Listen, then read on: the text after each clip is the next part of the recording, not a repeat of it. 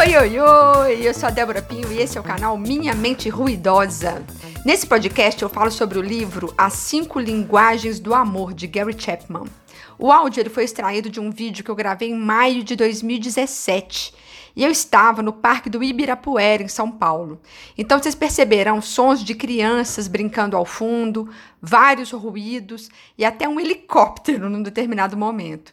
Então, antecipadamente, eu peço desculpas por esses barulhos todos. Se você quiser assistir o vídeo, basta entrar no YouTube e pesquisar por Débora Pinho e você vai encontrar é, esse vídeo por lá. E ele foi o primeiro vídeo do meu canal.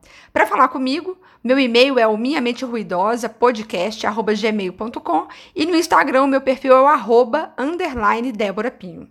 Obrigada por estar aqui e vamos ao podcast. Olá!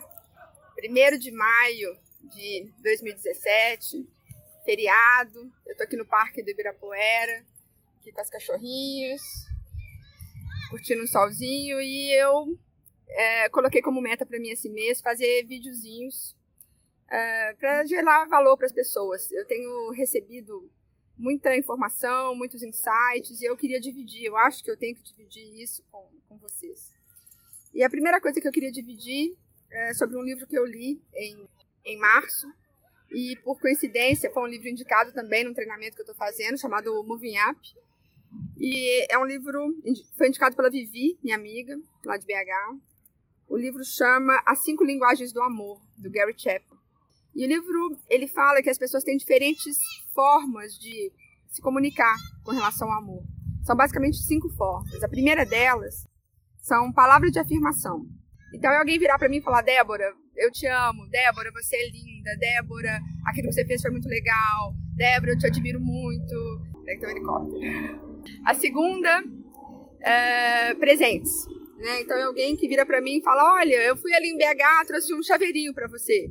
Ou fui na padaria e comprei o chocolate que você mais gosta. No caso, eu não sou muito fã de chocolate, certamente seria a broinha que eu mais gosto. Então, é, alguém que se dedica muito preparando um presente ou compra algo muito especial para a pessoa, não é aquela pessoa protocolar com presente. Eu gosto de presentear, mas eu sou, eu sou protocolar, né? Eu é, acho que presentear é uma forma bacana de demonstrar meu amor, mas não é a minha principal. A terceira, formas de servir. Uh, uma pessoa que era, é, falava muito essa linguagem era minha avó.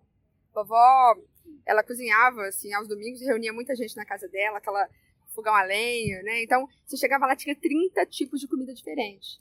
Aí você falava assim, vó, por que tanta comida? Ah, porque você gosta disso, fulano gosta daquilo, Beltrano gosta daquilo, e por aí vai. Então, ela fazia tudo que todo mundo gostava. Era a forma dela de comunicar, olha, eu amo você e eu quero te agradar.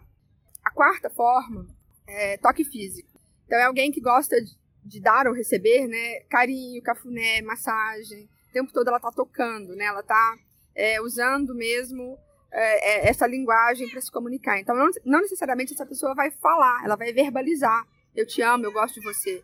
Mas ela vai estar o tempo todo, né, te fazendo um carinho. E é a forma dela de dizer que ela, que ela gosta de você. E o meu, deixei por último, né, a quinto. Então, nós já passamos por palavras de afirmação, toque físico, formas de servir, presentes. E o quinto é qualidade de tempo. Eu acredito que a coisa mais importante que a gente tem é o nosso tempo. É a coisa mais valiosa que a gente tem. Então, para quem me conhece, né, se voltar aí no tempo, vai ver que o tempo todo eu comunico assim: vamos fazer um passeio no parque? Ou vamos para uma pousadinha? Ou vamos para um restaurante? Ou vamos conversar? Então, a pessoa, se ela dedica tempo para mim, eu entendo que eu sou muito amada. Não preciso que ela me fale, Débora, eu te amo, ou que ela fique me tocando. O tempo dela é, é um indicativo de amor para mim.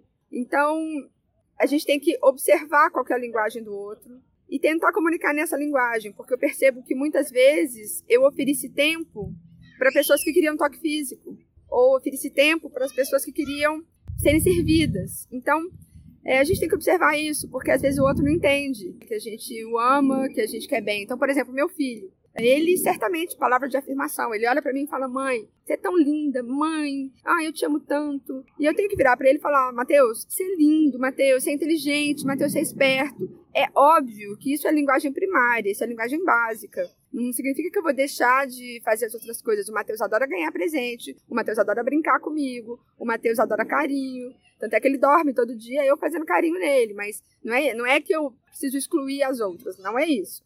É que a pessoa entende o amor daquela forma. Então, se eu fizer apenas as outras, ele vai ficar em dúvida. Poxa, será que minha mãe me ama mesmo? Mas ela nunca diz que me ama. Então a gente observar isso, como é que cada um, nossos pais, nossos irmãos, filhos, nossos maridos, namorados, cônjuges, etc., como é que essa pessoa entende. Basicamente, é uma dica, é como ela te dá. A forma como ela dá o amor é a forma como ela gostaria de ganhar. Ou converse mesmo com a pessoa. Então fica a dica, as cinco linguagens do amor. Quem gostou pode ler o livro, né? Obviamente aqui é um resumo pequenininho, mas quem gostou lê o livro.